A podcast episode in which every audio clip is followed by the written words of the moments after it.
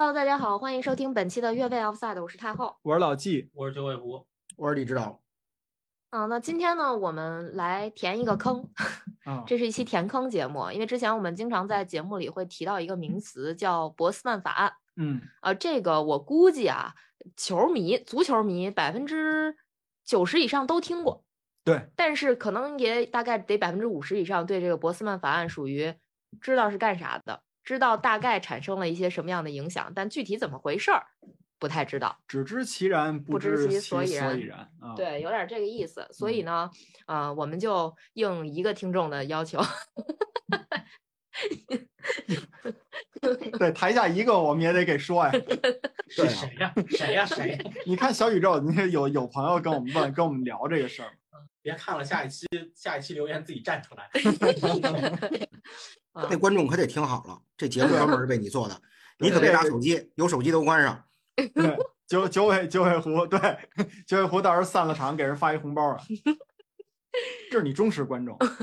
是吗嗯？加好友了，不是不是，这是咱们的听忠实听众。加好友。我我不知道，我不知道。前面的不正经先略过啊，就所以我们今天这期的话题就是跟大家聊一聊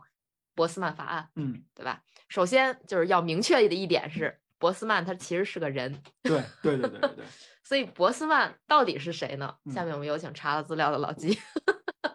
这个博斯曼他这个人啊，大家可能一说叫什么什么法案，什么什么，呃，对吧？因为特别是小学时候学学，不是有历史课学什么汉谟拉比法典，对吧？一说这个以人名命名的这种这种法案，那个人一定都得是大厉害、大牛，嗯对吧？而甚至是以国王的名字来命名，诺贝尔奖，对吧？这都这是这种的。但实际上呢，对于足球界来说，博斯曼是一个非常非常小的，可以用 nobody 来形容的这么一个人。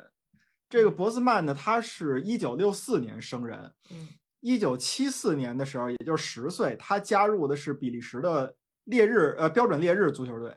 啊，对吧？那你就这么看吧，就是说博斯曼的这个事儿就一直没脱离开标准烈日这个这个球队，那嗯他就是比利时顶级联赛的那么一个很平庸的球员，可以说，嗯嗯，他呢，一九一九七四年不是十岁的加入烈日了吗？八六年的时候成为职业球员了。在四年之后，九零年的四月，博斯曼呢就和标准烈日的合同到期了。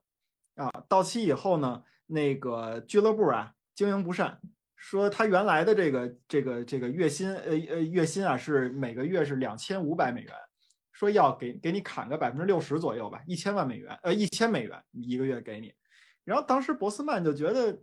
不行吧，这个工资太低了，拒绝啊。那拒绝呢？但是大家记住，当时的转会费是什么？呃，转会的要求是什么？即便我跟你的合同到期了，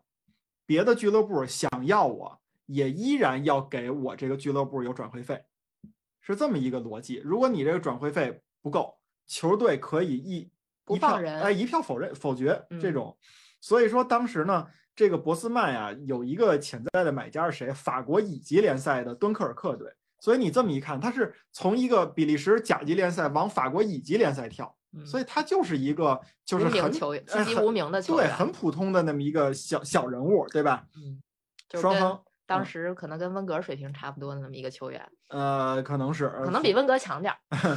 然后，所以后来呢，那个双方俱乐部啊倒是达成了协议，协议是什么呢？敦刻尔克呢先付标准烈日四万美元作为租借费，租借这个呃博斯曼一年，然后等正式转会之后呢，还要支付十六万美元的这个就是转会费，嗯这样呢，博斯曼的这个这个就什么交易就算完成了。但是呢，到后来博斯曼租借过去以后吧，这个该到转会的时候呢，这个标准烈日呢擅自提高了转会费，说你给我这十六万也已经不够了，你得再多给点儿。但是那会儿呢，敦刻尔克这个队也不太灵，他给不起更高的转会费了。就大撤退了。哎哎，对，敦刻尔克大撤退了，所以 到最后就没买成嘛。然后呢，这个九零年的时候，这个这个博斯曼呢，他就呃九九零年八月份，博斯曼就觉得急了，他把标准烈日队和比利时足协一块儿告上了比利时烈日这个城市的第一地方法院嗯啊，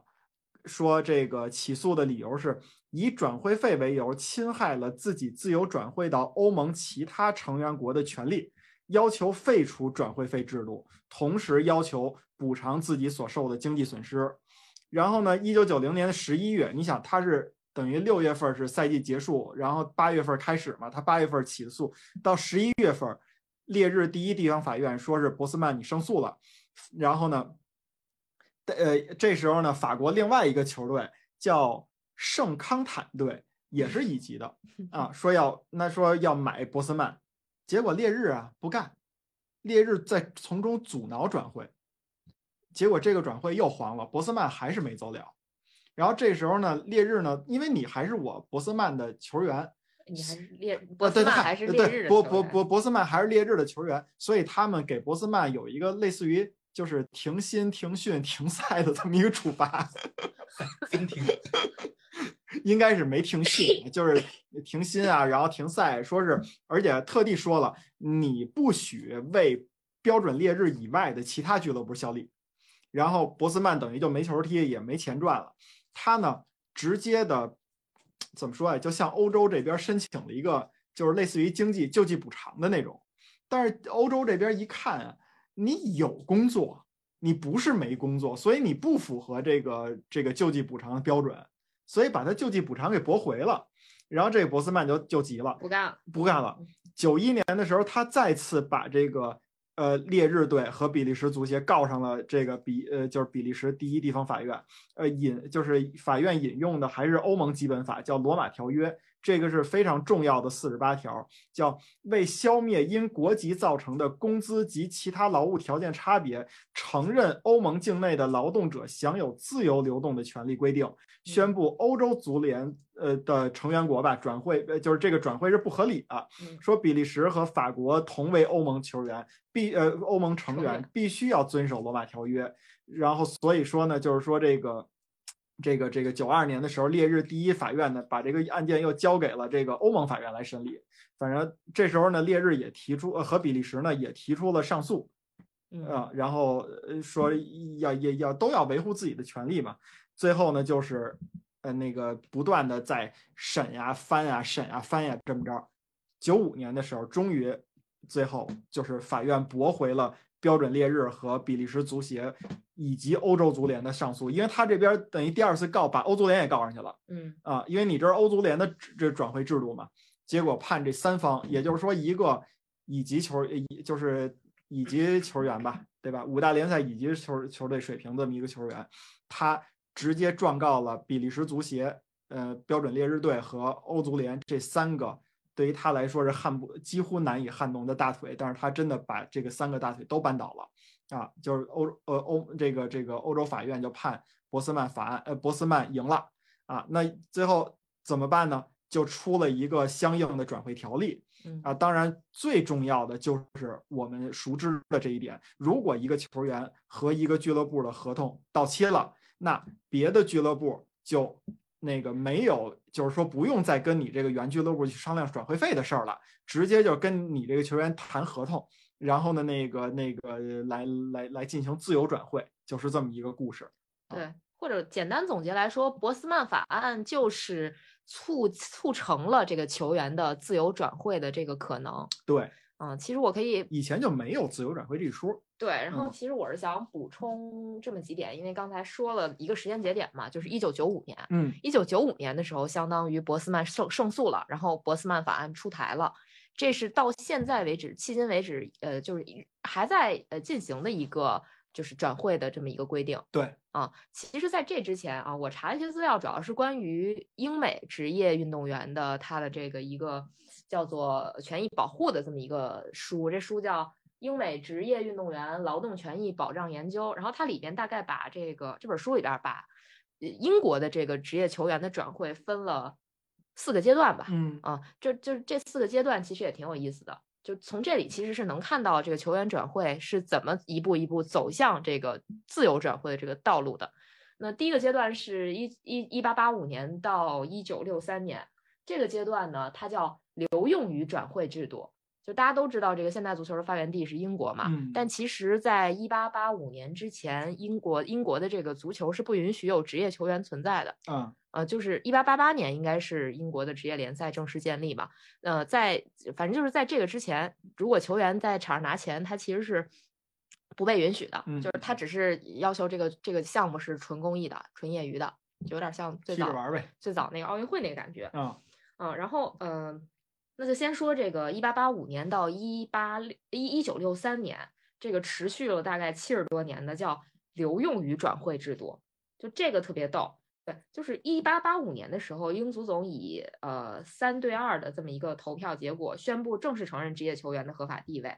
但是，呃，这个英足总还是针对职业球员制定了一些带有歧视色彩的这么一个限制性的条款，比如说职业球员不能出任球队队长，不能成为这个比赛的核心，然后职职业球员必须每年在所所属的俱乐部注册。啊，注册球员不得代表其他俱乐部参赛，职业球员只有在赛季结束后才可以转会，这提到转会了。然后赛季期间不允许转会，除非得到同时得到所属俱乐部和足球协会的双重认可。就这个其实是一个相当苛刻的条件，说白了就是你这个职业球员，他就有点像这个，就他的所有权应该是在他所所属的这个俱乐部里，俱乐部说你能干啥你就能干啥，就是卖给人家了。对，就是有点像有点奴隶式的那个感觉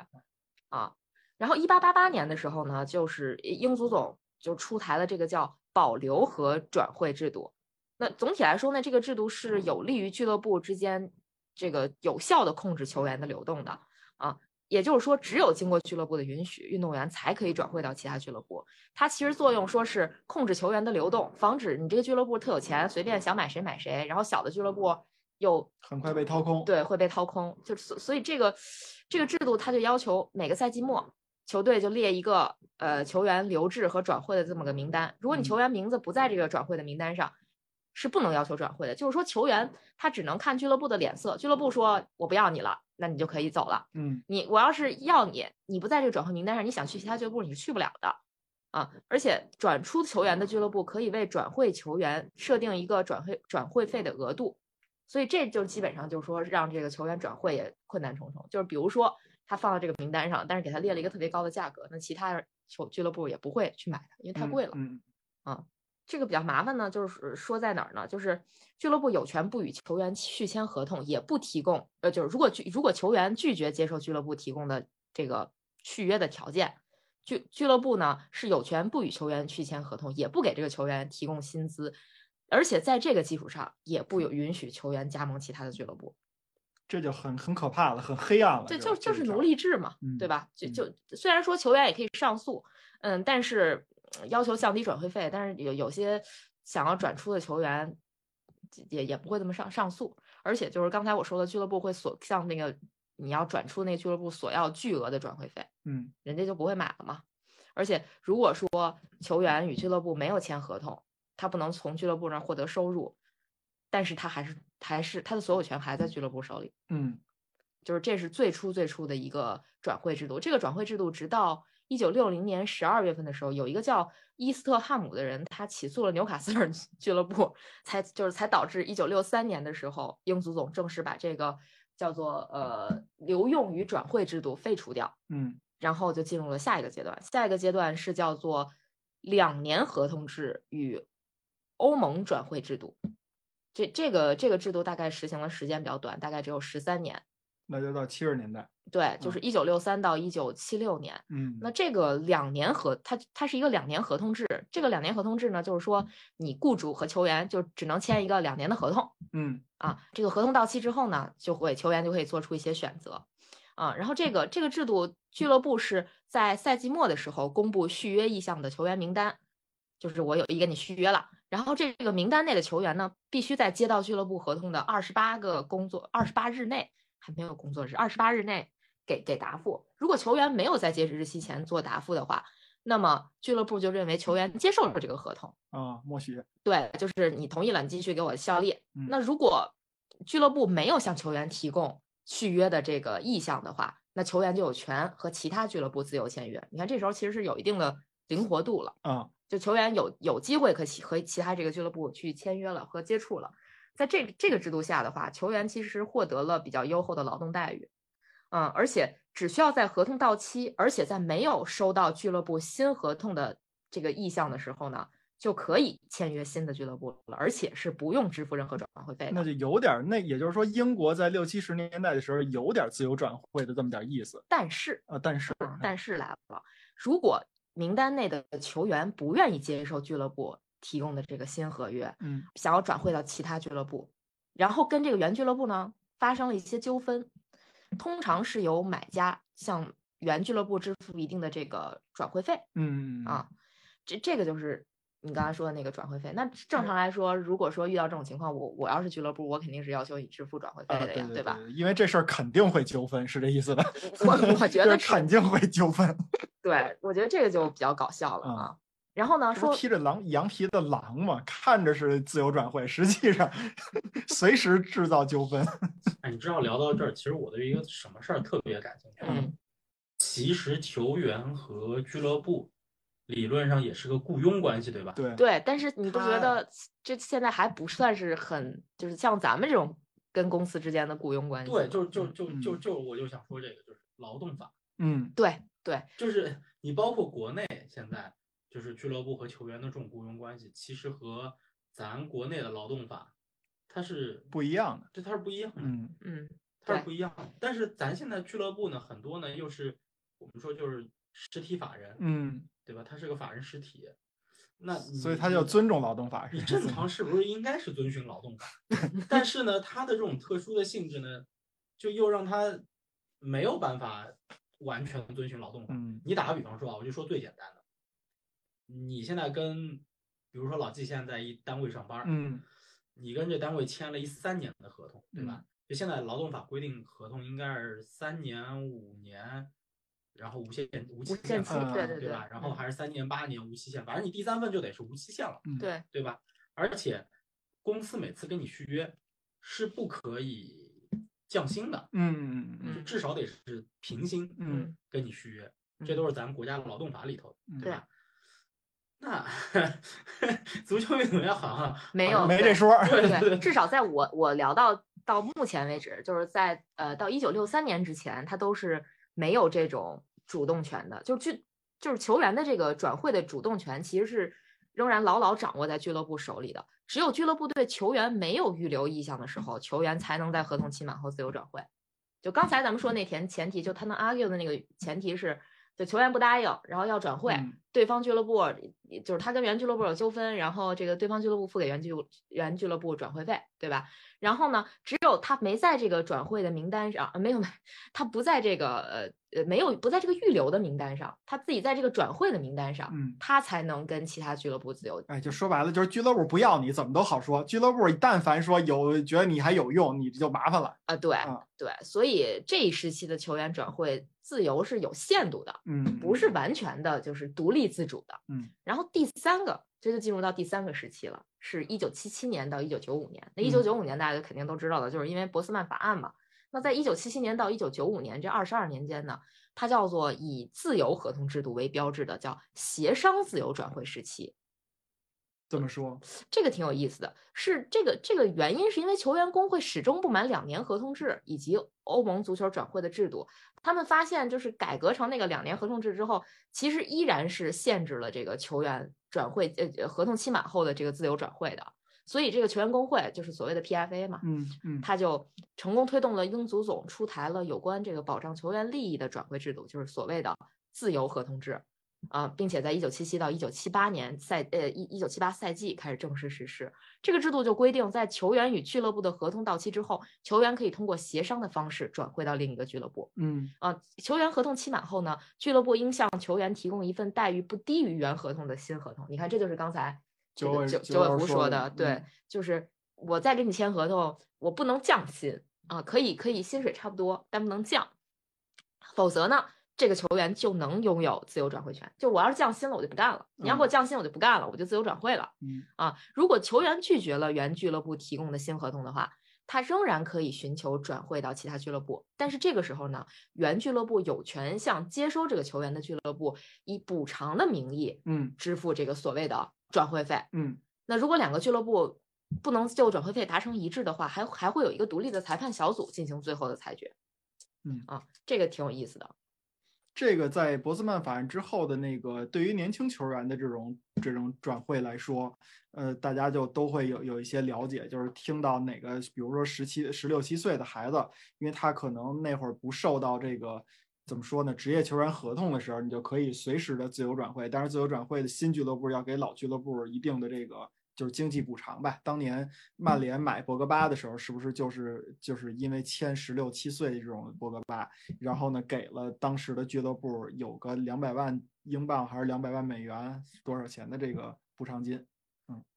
嗯，对，这个这个中间还会对一些很细则的条款做了一些分析，咱们就不说了。嗯就主要还是球员转会的时候，对于原俱乐部，呃，他原来的俱乐部或者原原俱乐部，它涉及到一个培养培训费的这么一个东西，嗯就是也是会算算在他这个转会费里啊边，对对它是乘一个什么系数，特别复杂，这个咱们就不说了。然后接着，其实他就进入到了，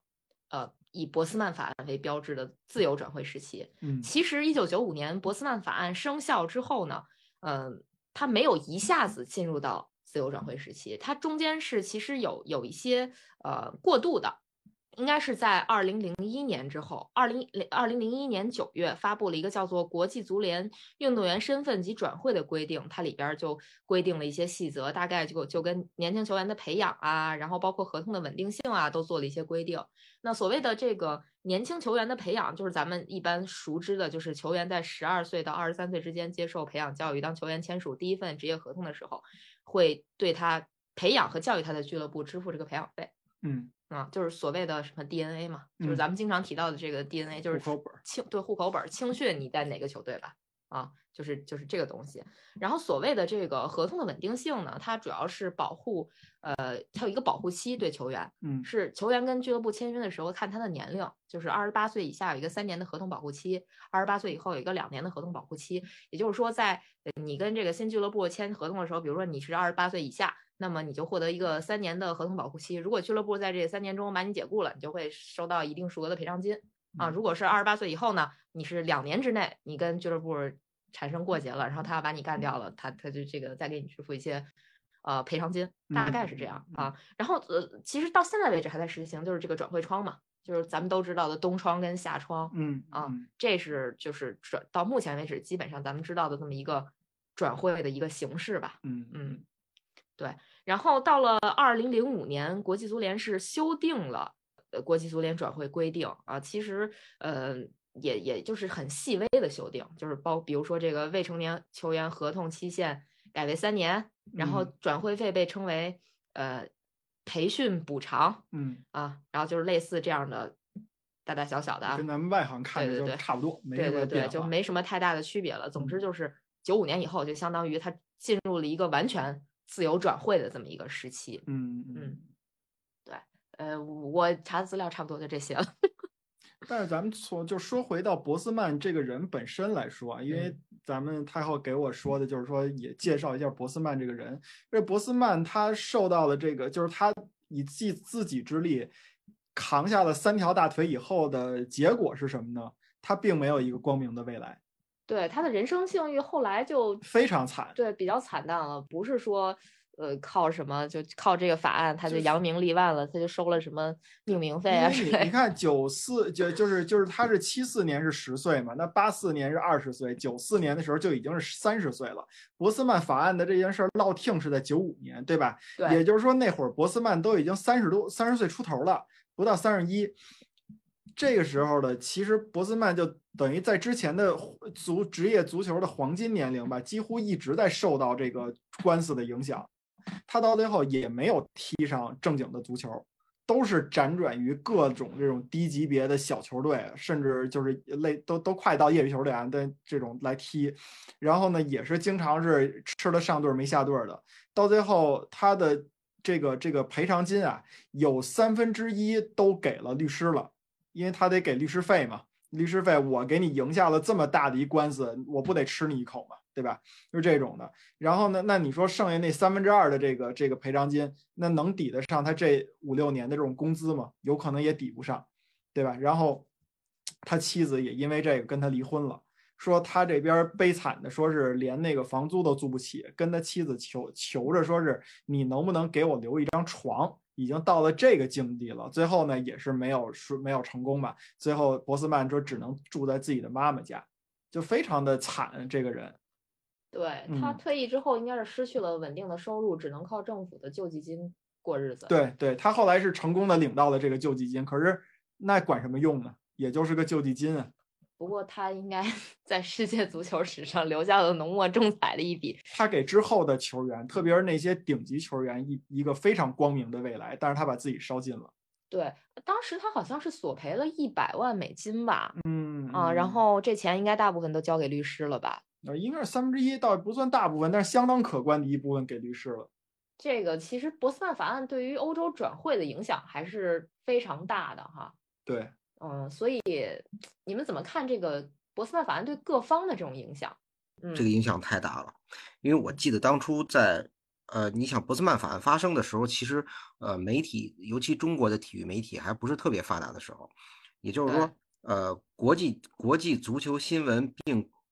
呃已经是体育新闻的大头了，但是呢，但是呢，它总的时长还是有限的。但即使这样，当时的足球报、体坛周报和体育新闻都用了大幅的篇幅，包括甚至有一些综合新闻，就是有点从 CCTV 一走向 CC 呃 CCTV 五到 CCTV 一这个感觉。嗯，就是这些经济的经济的节目也提到这个问题，所以那那时候我小，但是我看到新闻的时候，我隐约觉得，如果大家都说这一件事儿的话，那一它一定一定是一件大事儿。结合你们刚才说的一个呃一个呃一个话题，就是呃当时就是一年半之后，好像就有人说出了一句明白话，说博斯曼本人不是博斯曼法案的受益者，对，嗯呃，这个大部分的受益者其实是这个顶尖的球员，甚至小嗯球员也不是博斯曼法案的受益者，对，因为他们可以被俱乐部这个更更轻松的扫地出门。对，然后呃，怎么说呢？当时提，我觉得当时的影响有几个，就是博斯曼法案刚开始实实施了之后呢，可能各每个俱乐部还没醒过味儿来，他不知道怎么玩儿。然后差不多仅过了呃，就半年之后吧，大家都都知道都知道这个玩法了。然后我觉得当时这个对欧洲足球的简直是一个颠覆性的一个法案。首先，就像结合刚才说的，欧洲足球在之前有点行会的特征，就是它，如果说让我找一个词的话，我我我觉得它很封建，甚至它有点嗯像那种过去的那种那种作坊啊，或者是他们这种行会的这些这个土办法是很多的，所以俱乐部占完全的强势的地位，球员很弱势。呃，博斯曼法案本身，你说它今后的后这个后期的影响是好是坏，暂时不讨论。但是我觉得它至少某种程度上来说实现了正义，就像那个有一句拉丁的名言说的一样，实现正义即使天塌下来。所以他至少实现了让就是保证了很多很多大部分球员的自由和利益，这个是值得肯定的。呃，如这个时候呢，比如说球员他在。但是他造成的影响，其中一个就是球员的工资的，呃，这无种限上涨，大幅的上涨，因为很多时候他不用转会费了，他这笔预算，但他还是要花在球员身上。球员也明白，经纪人经纪人也明白，他在跟俱乐部签约的时候，本来我这个可能是一个呃一千万的一个转会费，对吧？那你现在我是自由转会过来的，你这一千万我也不能便宜了你，你必须要花在我身上。那么合同这块，俱乐部可能要放很多水在里面，包括签字费。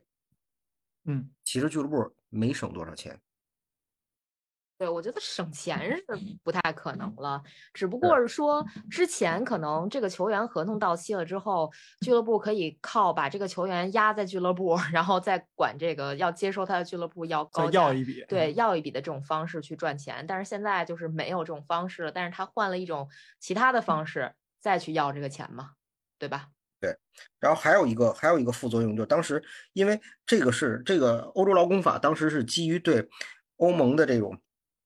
希望，他们他们的一个初衷是希望欧盟走向统一，欧盟的法律啊，然后这个这个呃甚至领土啊，包括这种这些部分的这种这些权益都要统一化，所以他们希望在欧洲范围内的劳工是自由流动的。那么这个导致的结果就是俱乐部基本没有外援这个概念了。出现过一九九九赛季的时候，某一场比赛，切尔西上场的是一个完全没有英格兰人的阵容。对，后来阿森纳学的这个，不是对，不是没有英格兰，是 no British，啊，没有啊英国人，对对，连威尔士、北爱尔兰都没有，哦，对，这个也提一下，为什么博斯曼法案，博斯曼还要把欧足联给告到这个法庭上？因为当时欧足联有一条规定是，每个国家你的这个外援政策应该是好像是三加二还是多少，反正它是有限制的。但是到了后来，那个也是一块儿被推翻了，对，说白了就是它不符合欧联盟的宪章。对，或者欧盟的欧盟劳宪章动法，嗯对对对，因为欧盟的宪章里边就所谓的这个劳动法里边是不限制自由流动的，只要你是我欧盟的成员国里的这个公民，嗯，你爱在哪儿工作在哪儿工作，对就只要你有能力欧欧欧洲劳动法其实也欧盟劳动法其实也是反映的欧盟的一个精神，对对就是欧洲一体化。对，对的，嗯是这个意思。嗯，但是现到现在为止，这英国还是有劳工证这政策嘛？啊，因嗯为我他可能到后来以后，各个国家也认识到了，就是说你的这个过于自由的话，因为你你再怎么着，你欧洲不能成为成一个欧洲联队去踢世界杯嘛，对吧？嗯，那那呃，特别是你欧洲杯里边，你各个球队该怎么办？所以可能每个国家也都意识到了，如果要无限制用外援的话，那自己自己本国联赛的利益就都不能那个保证了。所以像什么呃意大利呀、西班牙呀，包括德国啊，它的这个外援政策也是在不断的变化和微调的。但是它外援政策变化在博斯曼法案框架之内，欧盟这块儿是不能动的。啊，当时就是在在在英国脱欧之前这段时间里头，呃，英英超联赛的劳工证制度只针对非欧盟球员，对欧盟球员是不可以的。对，就这个劳工证的制度其实也挺有意思的。这个劳工证的制度其实它规定的是转会过来这个球员啊，就所谓的之之前脱欧之前这所谓的非欧盟球员，他必须是这项运动里边儿的精英。对，他怎么定义这个精英的？好像什么国家队出场什么对国家队出场次数百分之七十五，百分之七十五，75%对，而且是呃这个这个数据还要在过去两个赛季中，在一支国际 A 类的球队踢球。对对对，对他对国际级比赛定义是非常严谨的，对，不是所有的国家队跟国家队之间的交锋都被定义为 A 级比赛。没错，而且他呃，他这个还要提交各种证明，就是向这个国家的足这个球员所在国家的足协提供这个出场证明。如果说这个球员比如说受伤了，出场率没达到百分之七十五嗯，还需要提供受伤的证明，嗯，就是确实是非常的严格，对嗯，对对对对严苛嗯，这还挺有意思。而且而且这个制度还有一，你说有没有这种，就是说这种，呃，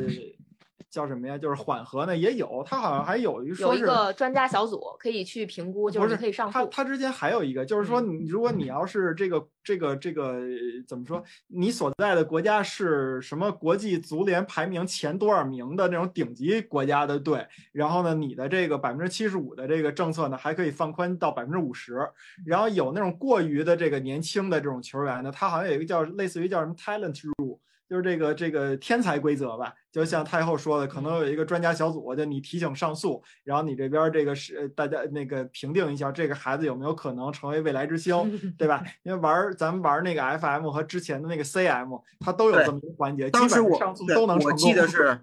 呃，米兰巴罗什从啊呃去他转会到利物浦的时候，就引用了你刚才说的那个法案，就是他其实当时在捷克国家队的出场的这个这个出场率是没有百分之七十五的。嗯对我说的那个复核是，如果他提交的材料不合适的话，其实是可以在二十八天内向呃英足总提起一个复核的，只有一次复核的机会，然嗯后英足总会会有一个专家组来评定可不可以给他发劳工证。对啊，就这种这就是当时当时劳工证制度，我记得就好多人都讨论的时候，他们说这个劳工证制度其实对于保护英格兰本土球员来说，纯粹是隔靴搔痒，几乎没什么用。因为抢走英格兰球员饭碗的不是巴西或者阿根廷人、什么秘鲁人，是法国人，啊对，是欧盟自己的人嘛，对，对这不是主要是法国人。明里暗里就是阿森纳嘛？报报身份证，报身份这证。这是我这是我说的要要说的下一个问题，就是说，自从博斯曼法案之后，就是当一个球队一个俱乐部队的国家属性是在降低的，比如说我们说阿森纳有伦敦属性，但是很多很长时间大家不认为它是有英格兰属性，因为它有法国属性。对，对，对所以最近我还买了一个新的那个 阿森纳的衣服，它叫法国胶囊系列。这个阿森纳球迷估计都知道，嗯。应该差不多都知道，因为最近我们那帮球员就是出去客场或者主场的时候，都会穿那件儿呃蓝色的，有点嗯。像法国队队服的那件衣服。嗯。啊、一个金色的 logo 在左胸，大概吧，然嗯。后那个整个是一个就是宝，呃那不叫宝蓝，就是海军蓝那个颜色，海军蓝，然后啊臂章呃就是 Navy blue 对啊，navy blue，然后那胳膊上那阿迪达斯的条纹三色是红白蓝。对，是法国国旗的颜，色。当然你也可以说英国国旗也是这色儿，啊，对对对对。但是英格兰国旗不这色儿。没毛病，但是官方应该就是管它叫法国胶囊系列，嗯而且这个系列溢价特别高，嗯就是一个一个短袖儿哎呀三跑题了三四百你怎么又带货了啊！关键是买不到啊！九老师好不容易世界杯那带货那劲儿过去了，你这儿又开始 也不知道收了多品牌多少钱。啊！没给我钱，给了我还能不跟你们分吗？啊，接着说啊，接着说，李李李指导继续，李李指导还没说完呢吧？哦，对，哎呀，给我打断了。你看，你看看我再想想我要说什么，就是还有一个，还就是还有一个害死人。还有一个影响呢，就是特别可笑的一个，我觉得这个就像就是几乎很多的南美球员在登陆意大利的时候，都要找一个意大利的祖爷爷，就哎想办法攀上一个排了转折亲。我想起鲁迅的一句话，嗯，就是他们得证明我这样的话，他们就能获得欧盟的护照，对对对对，欧盟的这个资格。他有意大利护照了，等于就欧盟通行了。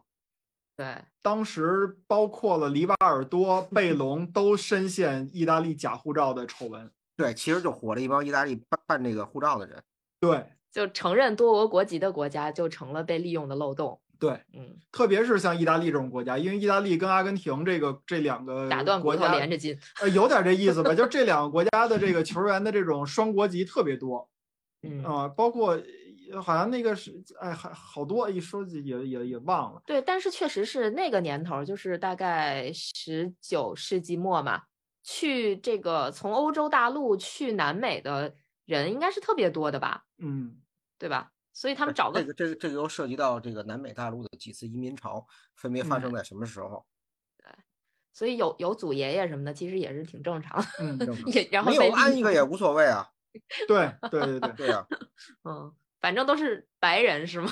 这么算的吗？对，李指导，我们再给你，我私自再给你挖一坑啊，讲讲那个什啊么为的为什么意大利的阿根廷球员多，阿根廷的球员能代表意大利和法国出场？你把那移民潮到时候抽空给我们讲讲。好绕啊！好好，这个涉及到，然后咱们以卡莫拉内西为这个为这哎，个对对对对对对哦对对，卡莫拉内西，嗯，继续继续，李指导，你你还有啥？呃，我觉得，哎呦，暂时我能想到的就这么多，就是呃，工资的攀升。总的来说呢，是球员的利益得到了保障。OK，九老师，请。啊，有有想说吗？就是这么突然？不突然，还在忙着想给谁带货呢？没事，你要你要是是那个什么放弃话语权，我们也可以继续接着 不是，我觉得李指导没说完。啊。呃，我这样，我再多讲两句，因为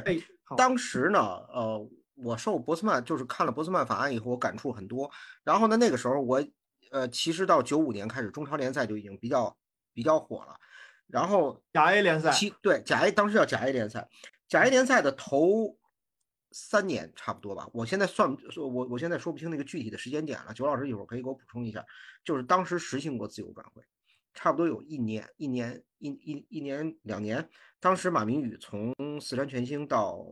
广东宏远，然后还有黎兵从辽宁去广东宏远。这时候我隐约的已经看到了一个潮流，就是说运动员会向工资更高的，然后这个环境更好的这个地方去。比如说东北的球员会流向南方，然后嗯内陆的球员也会流向这个东南方向，包括到北京、沿海，呃上海这种大俱乐部。然后呢，但是其实到了一九九七年的时候，基本上这时候呃自由转会就被叫停了，因为当时中超联赛认为这个球员这样的这样的移动，可能我觉得可能受到了很多就是那些有话语权的人的这个这个警告，就是觉得这样的话，那有钱的俱乐部会迅速的掏空这些小俱乐部。嗯，大家的担心其实都是一样的，联赛的平衡失去了。但是那段时间，后来中超出了很多很奇葩的转会的方式，比如说什么这个选秀啊、倒摘牌啊，很烂的俱乐部从可以去呃获得第一个选择权，能摘到很好的球员，然后这个球员呢，就像就像那个宠物市场里的猫狗一样，他也没法去去选择自己去哪个俱乐部，很哦。惨。所以这时候很多就出现了很多悲剧，呃，比如说北京国安的曹宪东，他其实可能想去这个重庆队，呃，因为那个地方给的工资更高，但是他最后被青岛青岛给抢走了，他去嗯。了一个自己不愿意去的地方，那那些都是活生生的人呀，其实就是欧洲足坛那些对球员的不尊重，那种就是这种对自由的限制，在中超又重演了一遍，基本上嗯，等于这个这个这个这种奇葩的制度一直存在了很多年，直到差不多我想想啊，到应该是中二零一一年以后，中国算是正式引入了自由转会制度。差不多对，是嗯。因为到二零零四年的时候，中超发生过一次呃俱乐部逼宫足协的事件，就是当时这些俱乐部要自己组组成职业联盟，然后向足协要更多的权益，他们要获得更多的电视转播的这个这个权益，包括其他这种这种这种商务的权益，包括这种赛事的权益。这个时候，其实呃，我这这一一点小事情啊，我当时参与了这个整个的事件，而且我跟一线的俱乐部的一些管理者有过接触，曾经也提到过新就是这个这个革命成功的中超联赛是不是要引入自由转会制度，遭到了所有人的否决，大家说不要。也就是说，这些俱乐部的其实想的更多的是自己的利益，他们对于球员本身的利益来说，没有没有想去保障。嗯，OK，我说完了。对，所以中超实现自由转会已经比博斯曼法案就是应该要晚很多吧？我记得。对，一一年吧零五对，年日如呃不是九五，对，就是其实博斯曼法案实施的时候是中超联赛的，就是其实是就是新的职业中国的职业联赛的第二年。如果当时能跟上这个这个这个潮流的话，不是说潮流啊，就是说我们把握住这个大势，同时在这个这里面进行微调。比如说，你不可能阻止球员想要去什么地方，对吧？一个球嗯员跟俱乐部的合同结束了，他当然有权去一个自己想去的地方。那这个时候，你可以把各种的这种补偿的这种呃条款去健全，比如他曾经在这个俱乐部参青训，从呃十岁可能到十六岁这六年期间，在这个俱乐部的这个呃梯队里头，或者在某个区域的体校待过，那这个时候你可以从转会费当中或者什么什么方式上来保护保护这些运动员曾曾经培养过这些运动员的这个这个这个单位，这是可以的。但是他们没这么做，我觉得是个遗憾。嗯刚刚刚刚查了一下，摘牌儿是零四年结束的，嗯嗯就是中超元年，嗯不是呃对，中超元年就结束了，所以其实倒也没有那么久，就不是到一一年，一一年只是就是一些转会制度和国际没有接轨的部分，就是自由转会的，因为自由转会是一个名词嘛，嗯。就是其实涉及到自由转会还有很多的细则，对，细则和国际未接轨的部分是一一年才完全接轨的，嗯。是这样的。摘牌其实那个零四年就结束了，那个摘牌我倒觉得，呃，不必太过苛责。他是不是想模仿 NBA 那个？对，就是模仿 NBA 那个选秀制度，嗯所以我觉得不必不必过于苛责。其实，在足球这项运动在一些欠发达国家发展的过程当中，它一定会产生一些所谓的变化。就是自己想自己的招儿。对你，你你你你想，当年九十年代美国美国足球这个职业大联盟罚点球，是不是也是一个变招？嗯，我们可能国王联赛嘛。对我们可能在某一些方面也去想过一些变招。那么这个我倒觉得是在一个足球探索道路上，我觉得不必太苛责的事情。另外，转会就是我前面其实说到的，就是我一直很想探究，探究就是它和劳动法的关系。对，就是足球俱乐部和我们现在说的商业化公司，嗯他们之间的区别，以及他们这个不同的主体和劳动法之间的这个关系。因为我们都知道，现代足球它的起源是在于英国，然后嗯英国其实最早的这个足球制度是在于企业企业联赛。嗯就英英国足球联赛最早的这个起源，或者说英国足球最早起源，其实是企业联赛嘛。我们看那个那个纪录片《The English Game》，嗯这这这个里头，其实当时就是就是这么一个讲的典型的足球的起源的故事，就当时都是都是那个球队嘛，啊不是都是工厂里的球队嘛。嗯这些球员其实他作为工厂的员工，他效力于这个球队，但他的工作就是踢球。嗯他他不需要站车间生产，他就是踢球，对不对？嗯，那也就是说，在当年就球队三产，呃公司哦，就公司三产。就我我想说的是什么？就是他在当年，他一定曾经是和当时的就是所谓的劳动法或者劳动相关的这种法律法条规定，因为呃，因为那个英美法系它不是属于就是我们这种大陆法系的这个嗯这个是不一样的嘛，他们是按例法嘛，我们是条例法，嗯对吧？它有区别嘛？但是它一定是曾经在那个时段和当时的所谓的劳动法或者那种就有过并行。嗯哎，后来是怎么区分开的？就足球或者说体育可能形成了一个独有的这么一个系统。那在国内来讲，其实我觉得可以理解吧，因为国内很大程度上，至少我们说职业化以来的这些俱乐部，其实它不是完完全全的职业化嘛。对，它很多也是依附于企业底下的。那你在俱乐部的运营管理当中，如何和劳动法去做去做这个区分，嗯对吧？嗯，应该是前几天吧，国内的一个体育仲裁法庭还是仲裁机构，这个揭牌了，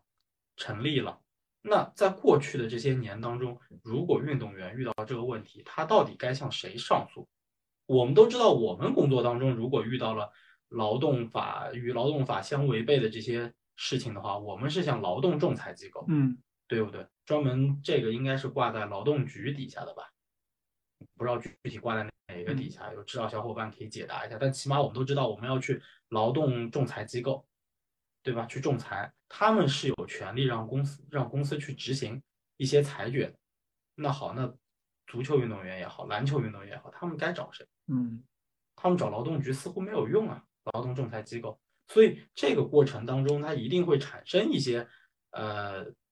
大家可能觉得很奇葩的规定或者条例，但其实我倒觉得是在一个路径探索上面一些一些尝试和一些改变，这个是没有办法避免的，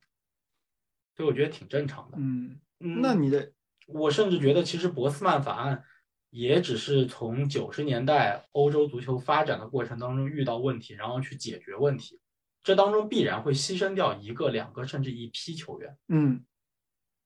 对不对？对他他一定会牺牲掉一批球员。但你现在再来看，现在也有很多人在说博斯曼法案过时了，对，或者说博斯曼法案需要调整和更改了，因为现在也遇到问题了，就是曾经球员合同快到的时候。俱乐部开始跟他谈续约，比如说还有一年要到期了，好，他要谈续约。现在是什么？你恨不得提前两年甚至三年就开始谈续约。对，就是你合同本身就，当然切尔西今年除外啊，一签七八年的，就是以以往五年是一个上限，签了一五年合同，然后这个执执行到第二年的时候，就该开始考虑续约的问题了。对，那切尔西的这个七八年，其实很大程度是为了满足就 F，避税嘛，就是对是为了满足那个财政公平条款对，当中的一些规定，所以签七八年，因为它的转会费就可以分摊了。除除七除八那个。对，它就可以分摊了，这样子它就不会违反那个 FFP。嗯，是出于这个目的，现在很多签了七八年。但其实你能看到，比如说像当时的梅西，嗯或者有些球员，他可能合同是一年一年一签，他也不叫一年一签，就是我每年都得签一个新合同，是为了涨薪。嗯，对，但是现在俱乐部其实是处于一个明显的下风，因为来的转会费可能都很高，嗯走的时候很多就都变成免费了，甚至很低的转会费。你真的像莱万这种三十三十三四岁的球员，仅剩一年合同，还能从这个下家手里榨出五千万来的，那真是属于下家的谈判能力简直弱爆了。你又点我们曼联名，卡塞米罗，啊，卡塞米罗 卡塞米好用罗是他好用是因为卡塞米罗他首先他还年轻，对，他也三十，呃，对，三十三十五，差五年。对他现在是正当打之年，嗯就是你买来立竿见影那种。那你当然说莱万也是，但莱万还能还还还能还能还能打几年？嗯凯塞米罗还能打几年？这个首先是一个区别，就差着五岁的年龄，对吧？第二就是那曼联大家一直都知道有曼联税嘛，嗯，所以对吧？高点儿就高点儿了。嗯，可以这么说吧。嗯，就是，对，但但但你真的像现在，你再想从合同只剩一年的球员身上再榨出那么多钱，太难了。你比如说莱斯特、蒂勒曼斯，你当当时当时最早的时候说要价四千万，后来变成了东窗两千五百万就可以走，现在变成了反正夏天他就免费要走。对，那咋说呢？没错。对吧？当时买他来是花了四千多万买的，嗯，就免费走了。你对于这样子的一个小球会来说，其实这种转会是非常是是非常伤害这种小球会的。嗯老实说，现在麦迪逊的合同还剩两年，这个赛季不算啊，就还有两年。呃，他想走，我能我完全能理解。以他这个水平的球员，现在去一个更高级的球队，更高级的球队，嗯因为现在你比如说，其实之前我在说是就是去年夏天我在说麦迪逊的时候，我说没有没有俱乐部要他，就没有他的位置，其实是这样子的。去年夏天没有俱乐部报过价，嗯，但是现在就会有俱乐部报价了。对，曼联可能会要他，嗯，因为埃里克森毕竟年纪大了，对，你现在只有一个必费的话，其实是不太够的。嗯而且他和必费的类型也不完全一样。然后曼城也可以要他，因为眼见着德布劳内世界杯后的这个状态就，不好使了，对，就不是很稳定了，而且年纪毕竟大了。嗯，热刺也可以要他了，对，对吧？现在可能除了阿森纳已经有稳定的这种前 前场配置了，其实其他的球队都有可能会要他，包括切尔西。嗯那他这个级别球员如果能进到这个这个级别的球队去，就再往上一层的这个球队去，他很有可能在国家队就能谋求一个主力位置了。对，所以他如果走，我完全能理解，甚至我觉得我会祝福他。嗯但现在就是会就是会让莱斯特陷于一个非常被动的局面，因为他的合同也只剩两年了。对，对吧？你麦迪逊现在这个夏天走，显然是能卖出个高价的，嗯，但明年夏天那可就不一定了。对，那再往后就得免费走了。对所以也就是因为这个免，就是这个呃博斯曼法案这个自由转会制度吧，让球员的合同到期从一个对自己极其不利的这个事情，因为合同到期意味着你没，就是如果你要表现不好，你就没没没工作了嘛，就你可以这么理解，变成了一个他呃就是某些球员或者有一一部分球员要挟自己俱乐部的一个非常好的一个核武器。以至于甚至现在就是，我觉得啊，从二零一五年往后的这一段时间，各个俱乐部啊，特别是买人的俱乐部，强全把这件事想明白了。他甚至愿意这个球员多等一年，等到这个合同结束。对，呃，而且有点那种，就是咱俩商量好了。啊，那个咱俩之间先达成默契，反正你这边咬死了，跟这原俱乐部不续约了，怎么着也不续约了啊。然后我就等你这一年，等你这一年呢，我多给你点钱，我再多给你经纪人点钱，哎，到最后你看我这转会费就好像还省下了一半儿，这两边都合适了，结果就亏了原俱乐部了，就是这种感觉。哎，还真是。你说聊到这儿的话，其实博斯曼法案也让经纪人们赚了大钱了。对他就是中饱，中 中饱私囊，这都算上了。反正就是可操作可操作的空间多了。对呀，就是那点钱，战术多了。就像李指导说的，你不你不给俱乐部，你不是也得花出去吗？这样你这对吧？那一共你得花一千万，现在呢，你给球员二多二百五十万工资，他高兴；你多给我二百五十万经纪人费用，我高兴。然后你这边不还省下了五百万的转会费吗？你也高兴，就这么一回事儿。对，就是而且关键，嗯、哦，我太后太后先来。没有，我就是想说，博斯曼法案实施之后，经纪人这个职业就是如火如荼呀。但是咱们都说远了，博斯曼法案的这件事儿，就是我说从二零一五年到现在这个事儿，其实在博斯曼法案刚生效之之初，就造成了一个就是一个情况，就是欧洲的足球队更加明晰的分出了三六九等，欧洲五大联赛有钱，它可以一下掏空。那些非五大联赛的这些小球会能产生能有造血能力的这些球队，最典型阿贾克斯，哎，怎么都得提到我我觉得五大联赛本身也分出层来了，对，比如西超就是一层，他们有的是钱，他们没有这种经营的压力，所以他们就豁得出去花钱。然后就是英超的，当时我记得啊，就是那个时候意甲还是比较强势，但后来意甲是衰落了。嗯。比如说意甲那些呃怎么说呢？就私营老板那些就非股份制这些俱乐部都是一吃一家的，比如说帕马拉特吃帕尔马呃帕尔马，然后齐里奥是拉齐奥那边的莫拉蒂，对吧？他们拿出钱来也不心疼。那时候欧洲也没有什么财务公平法案，反正给呗，左兜掏右兜，对吧？嗯，那个时候意甲还是很很能打的，然后包括英超。那这个时候法甲联赛就相对于比较一个弱势，就属于那种小欧洲的这种三级联赛，就是。这些国家的球员通往顶级联赛的一个跳板，其实法甲。对，啊，对，嗯，对，这也相当于也促成了这个黑店们的诞生吧？对，可以这么说，各有各的活法了。这时候，对对对，像阿贾克斯这样的球队，以前呢就是说我是欧洲，我能跟 AC 米兰、跟巴萨掰手腕的，但是现在我掰不了手腕了，那我就换种活法。我永远能生产什么克鲁伊维特，能生产德里赫特，我就是零零零转会零零费用给他拿过来，然后培养，培养完了一你一个亿也好，五千万也好，你拿走，我就赚这钱。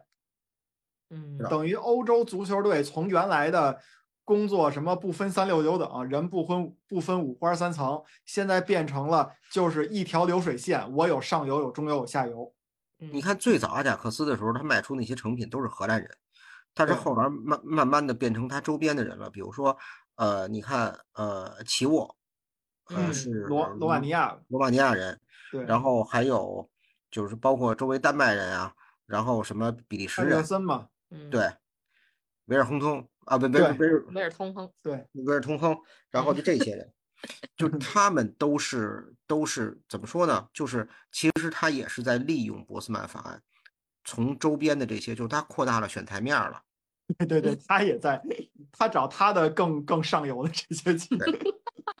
他被大鱼吃，但是他可以吃虾米。对对但是这就让虾米们没没办法翻身了。对，就是要不就分成这个产业链了嘛。就你供货的，你就踏踏实实的，你就把这材料，对，你就找好材料。我们这边做加工的，你就别管我们怎么挣钱了啊。那你这边对吧，老大，你甲方爸爸，你就就就收成品呗，你们打你们的，跟我们也没关系。嗯，对。那你说在这种情况下哈，嗯还有比如说像嗯波尔图波尔图这种球队，最后能去拿就是欧冠冠军，那零四年是最后一年了嘛，他再也没有零四年。你想从零四年到现在，眼见着二十年了。对零四，我觉得零四年波尔图的欧冠的冠军实际上是一个非常不典型的一个行为，就等于是罗呃穆里尼奥，就是说以他的个一一对一个人一己之力干出来的，对，嗯像诈尸一样。对，就是而且我不知道你们有没有统计数据，就是说，呃，从波斯曼法案之后，这个欧洲，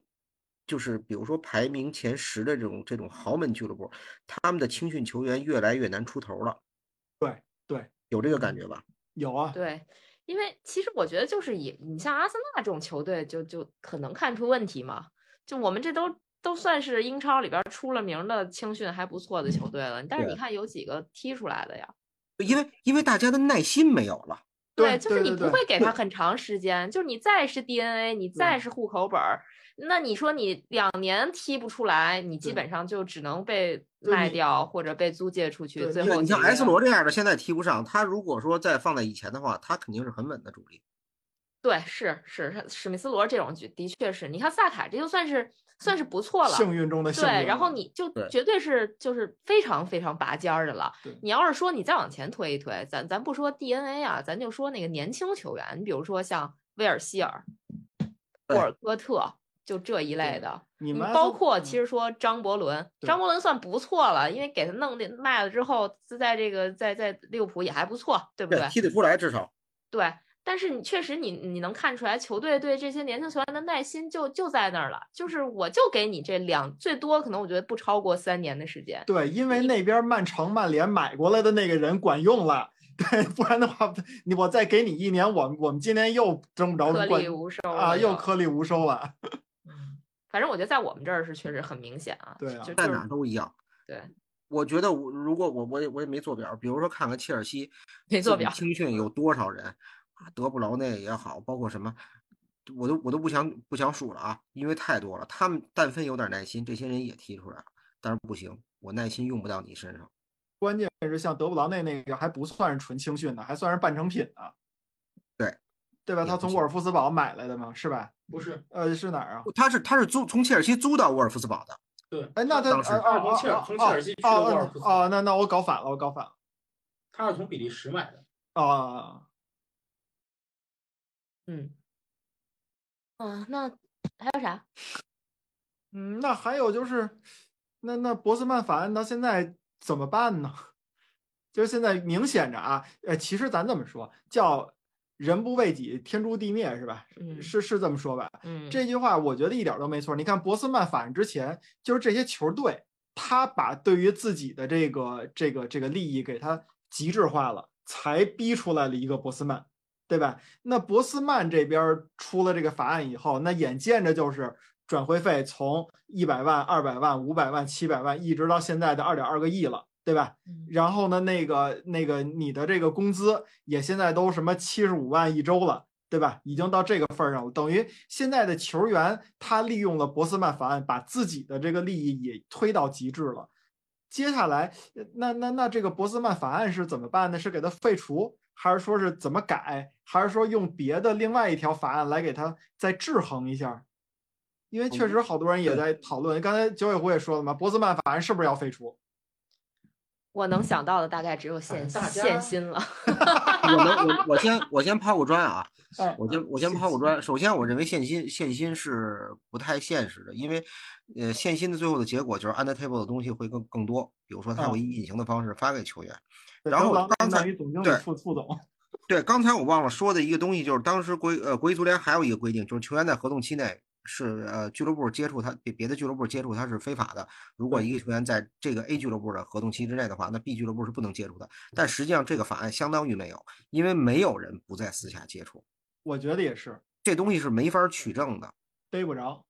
对所以我在我看来，我的就觉得前途比较悲观，尤其我觉得现在欧洲足球的这种这种这种财务状况像一条悬河，就是这个堤坝筑的很高，然后这河床也很高，可能河床要比城市要高出十米左右。那么如果说欧洲足球俱乐部再下来的这个趋势，可能就是说一些大俱乐部被西亚或者那些更大的财团所收购，那么会有一天可能这些财团有可能他不想玩了，或者怎么样。我觉得就照这个方式滚下去的话，欧洲欧洲的足坛可能会也迎来一次大的一个大萧条，像一九一九二九一样。嗯，我的感觉就就最后大家不会有一个善终，我觉得不会通过一些呃制衡，因为所有人现在怎么说呢，纸醉金迷，大家都大家都在怎么说，暖风吹得游人醉，所以没人会想到最后崩塌的一天是什么样的，它最后一定会是以一种这种灾难性的方式来完结，给我的感觉完了。，这李指导这一下把我们的这个就给破灭了。我们这边刚西亚西亚爹要说买了，这告诉说西亚不想玩了，怎么你办？西亚没有那么多爹，那个爹是有数的。了一个吗？现在现在你这船上这儿漏水那儿漏水，你指着这一盒创可贴补不过来。对，船漏水，指着创可贴确实补不过来。是是是，好歹你整点防水胶啊。这个其实我今儿我今儿跑步的路上还一直在想，我说这个，比如说现在这么高额的这个转会费，以及球员这么高的周薪啊，就是嗯说大家同样是劳动者，一直在讲什么公平平等是吧？人家一个月一个星期挣好几十万英镑，这咱们这一个一个星期挣几十块钱的，对吧？这这个这个不平等，感觉没有办法消灭啊。这个只有只有一种办法，就是大家一起毁灭了，也就平等了。你现在欧洲俱乐部现在玩的是一个击鼓传花的游戏，大家手里都是一个雷。今天卡塔尔爸爸接手，明天是什么沙特的爸爸接手。那问题是他们有不玩的一天，他们的他们自己后边的经济也有崩溃的一天。我不知道你们可能没有印象，就是其实，在九九到零零赛季的时候，欧洲足坛闹过一次经济危机，当时真的是啃树皮的感觉。嗯易子而食，就是平时比如说很多球员的续约工资是非常低的，包括转会费比腰斩还不如。就在那之前，欧洲足坛的转会费的这个泡沫是很大的。然后它的标志性的事件就是意大利的一些财团遭遇经济危机，然后包括拉齐奥也好，帕尔马，然后国际米兰，他们都在紧缩银根，有点像今就是这两年中超的房地产市场这个房地产爸爸一样，那个感觉。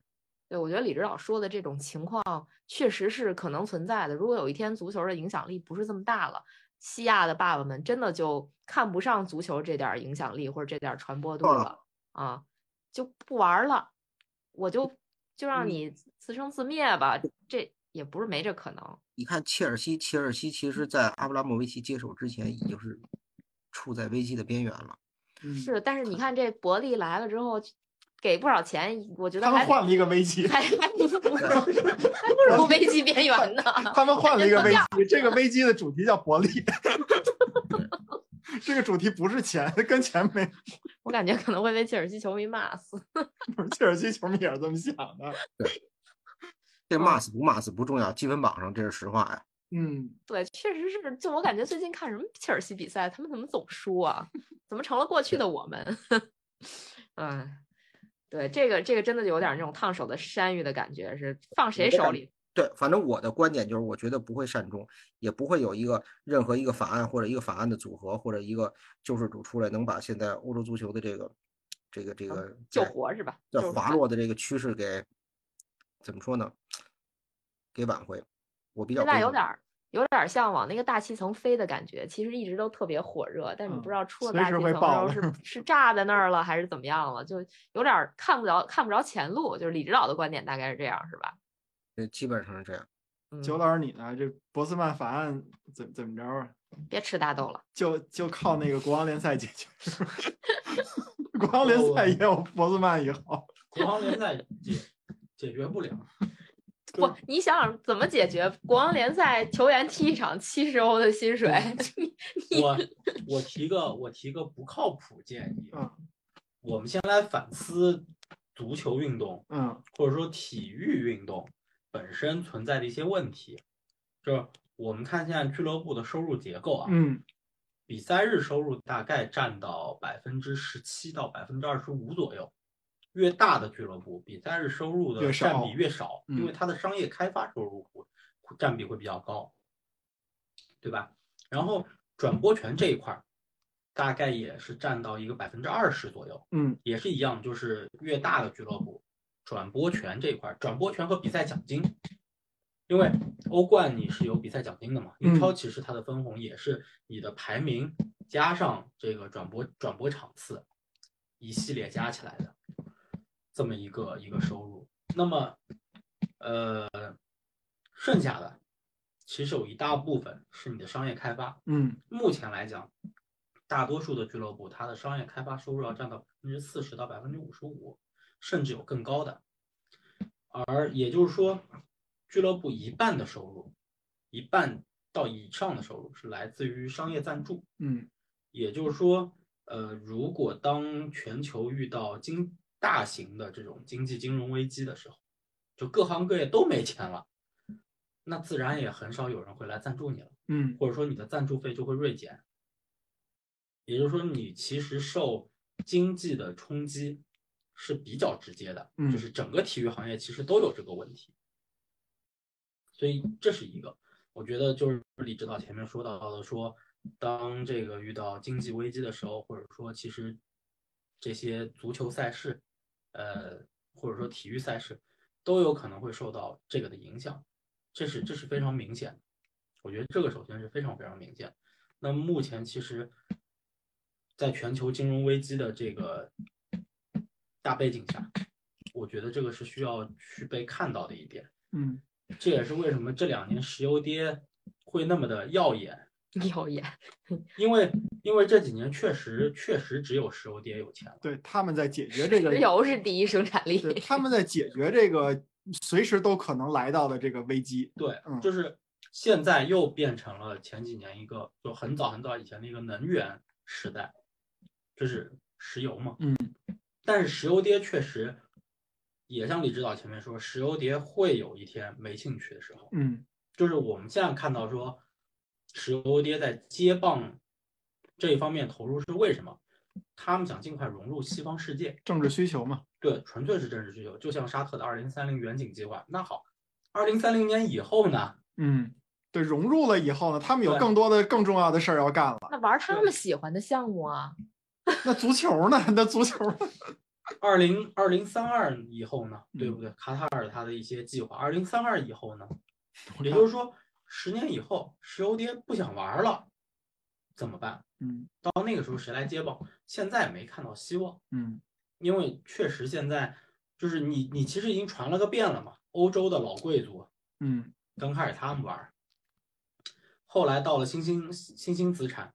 你看其实马来人、这个日韩人、对，泰国人对泰国人、中国人、都入主了。美国人全入驻过欧嗯洲的这个足球市场，现在轮到西亚人了，嗯，你总不能指望非洲人吧，马坎达 是吧？马坎达的主角的去世，是是是，但是哎，你知道主角叫什么吗？叫波斯曼。好，所以你查着查着。说回来，所以西亚当西亚某一天失去兴趣的时候该怎么办？对，这个问题始终是要解决的。因为体育行业的特点就是这样的，它嗯一大部分巨大的一块是来自于纯商业，我们说 to B 的收入，嗯对吧？然后刚刚李指导说，觉得如果实施限薪的话，呃，可能会有很多就是所谓阴阳合同了嘛，嗯对吧？就是不能摆在台面上的交易就会产生。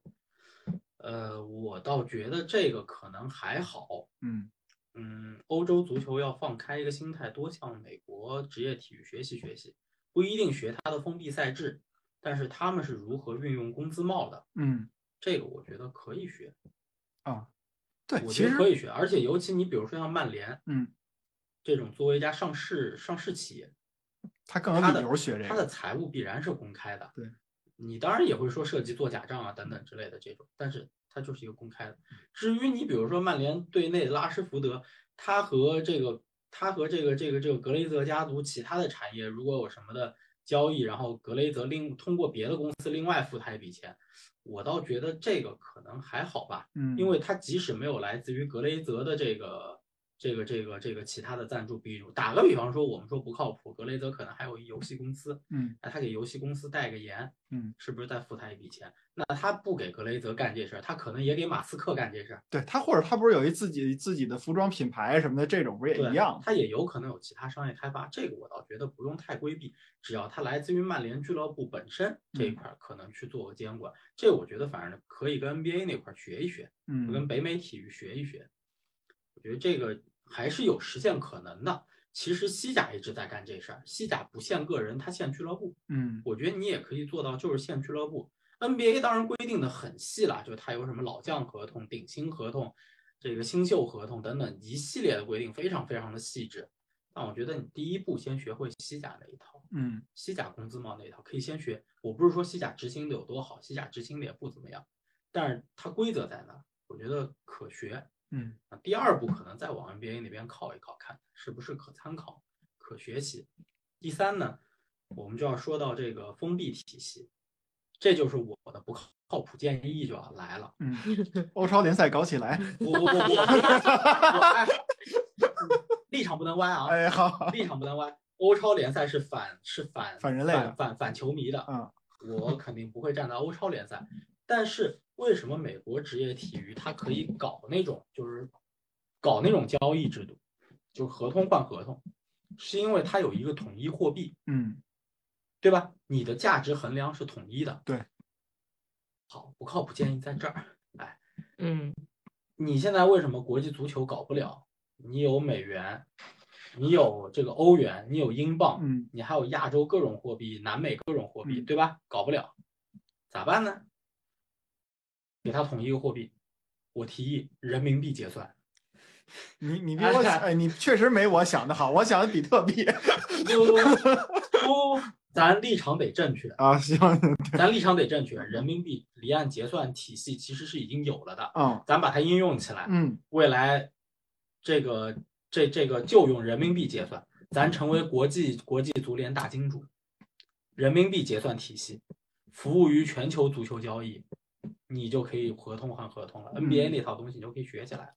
北美职业体育那套东西就可以学起来，把足球搞一大一统。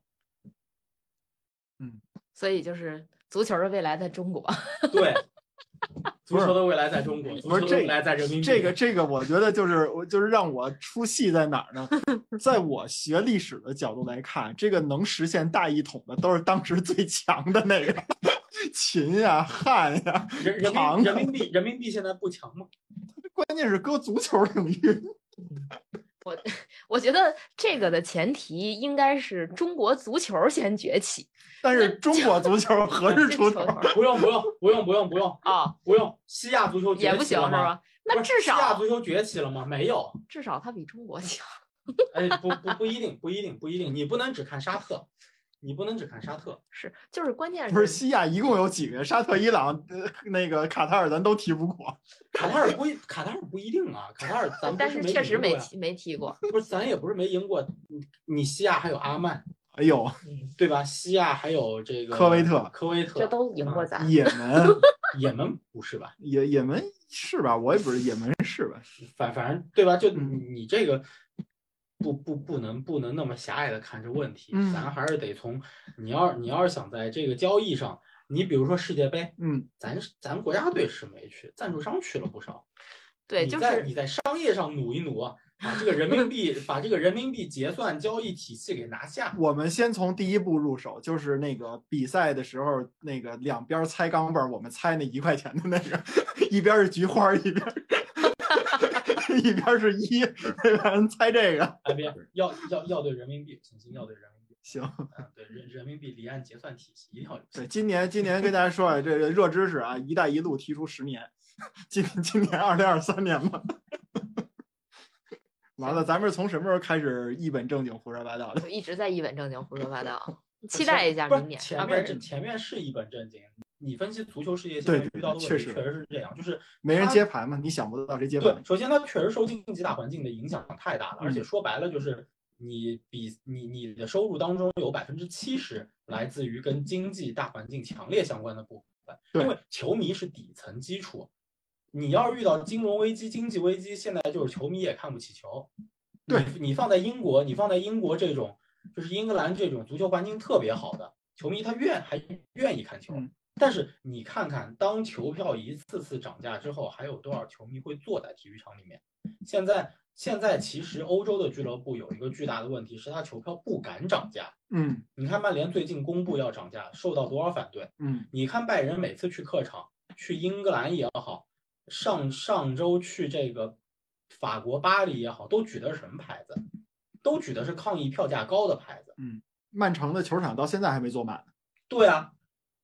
就所以这这个是有问题的，这嗯个是有问题的，就是你百分之七十的收入来自于跟经济非常非常强挂钩的这个方向上，一旦遭遇金融危机或者全球性的这种经济危机，各行各业的这种经济危机的时候，你的收入就会大受影响。而且现在就是大家刚刚说的击鼓传花嘛，现在对你一家俱乐部每年能剩下的净利润才多少呀？对，但是你的估值去到多少了？你嗯就说，你就说曼联也好，切尔西也好，切尔西的估值，你看着伯利掏了二十几个亿，他还有十几亿的持续投资呢，这个是签在合同里的。也就是说，切尔西的那个价格其实也去到了四十多、五十嗯了。曼联现在对外要的也是一个四十多、五十，嗯，甚至格雷不是泽想要60这对，这是出价是四十多对，但是他想要六到八六十到八对十，你现在就是分威对于利物浦的估价也是三十朝上，对，那你得看看这些俱乐部它的净利润才多少啊？嗯是百万计的还是千万计的？你的我们就说这市市市市盈率都去到多少了？嗯你看看正常股市里面市盈率会高于十五、十六的能有多少？嗯咱不说 A 股啊，你你正常就是因为市盈率什么概念？就是你比如说花的钱是一个数，嗯你的盈利乘以市盈率，就是就正常应该是股价了嘛，嗯就市值嘛，对吧？就相当于比如说，如果说十倍市盈率，就相当于现在的盈利水平，十年你能回本，嗯，就那么回事儿。对，这其实还没计算现金价值呢。对，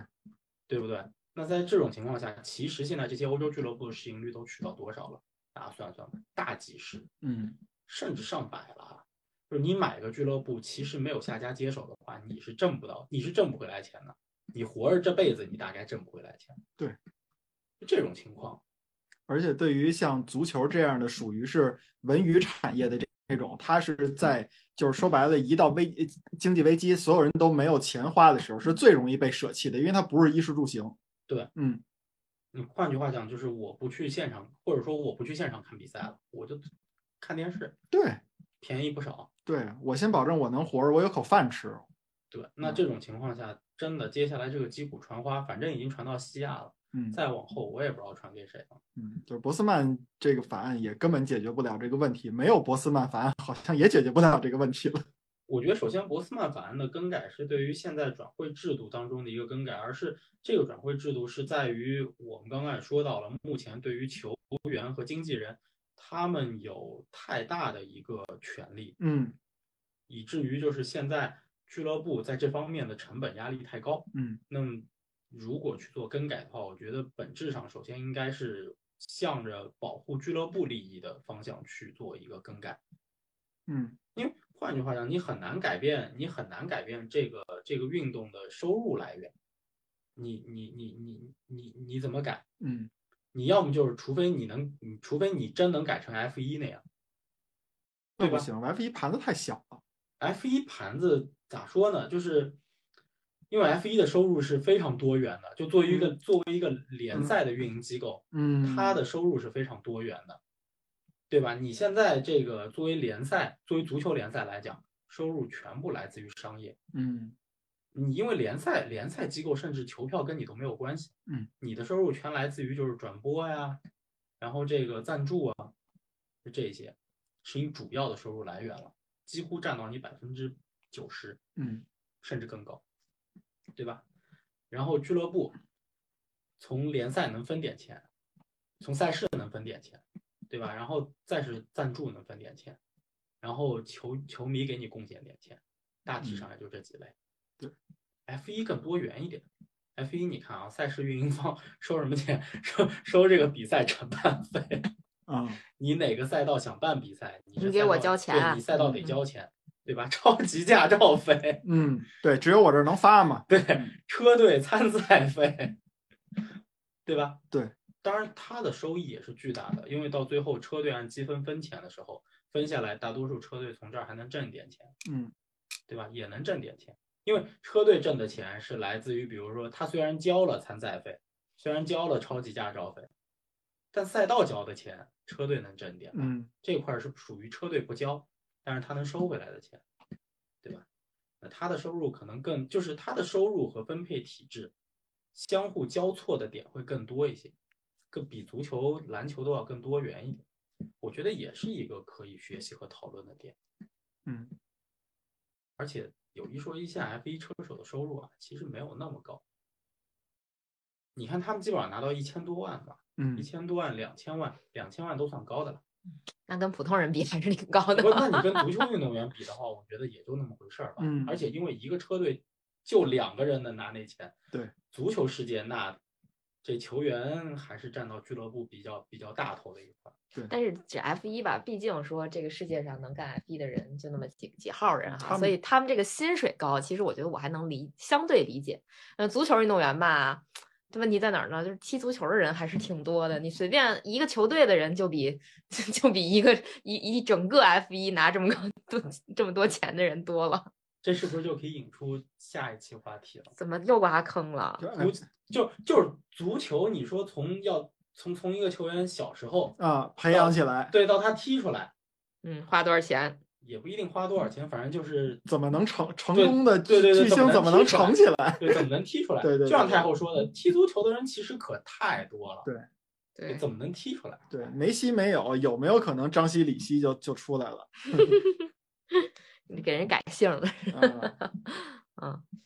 行吧，那还有别的要说的吗？没有的话，可就说完了啊。嗯，差不多了吧？这都一个半小时了吧？啊，一小时四十分钟了吧？嗯嗯嗯，李指导还有啥要说的吗？啊，没有了。没有了是吧？嗯，行，不知道，反正说是说博斯曼凡，不知道今天说的这些能不能满足我们那一个听众的需求嗯，啊？好，能的话扣个一。好的习惯没学会，陋习反正没学没少学，一键三连哟啊，有有 神经病。有有一键三连吗？有有有，我说有就有，点赞、评论、转发转发呀，这这能一键搞定吗？对，那搞不定没事发到没事发到你的朋友圈，给我们截图，啊，我们给你点个赞。行吧，啊，那今天节目就到这儿了，我们下次节目再见。拜拜。好，拜拜。拜拜。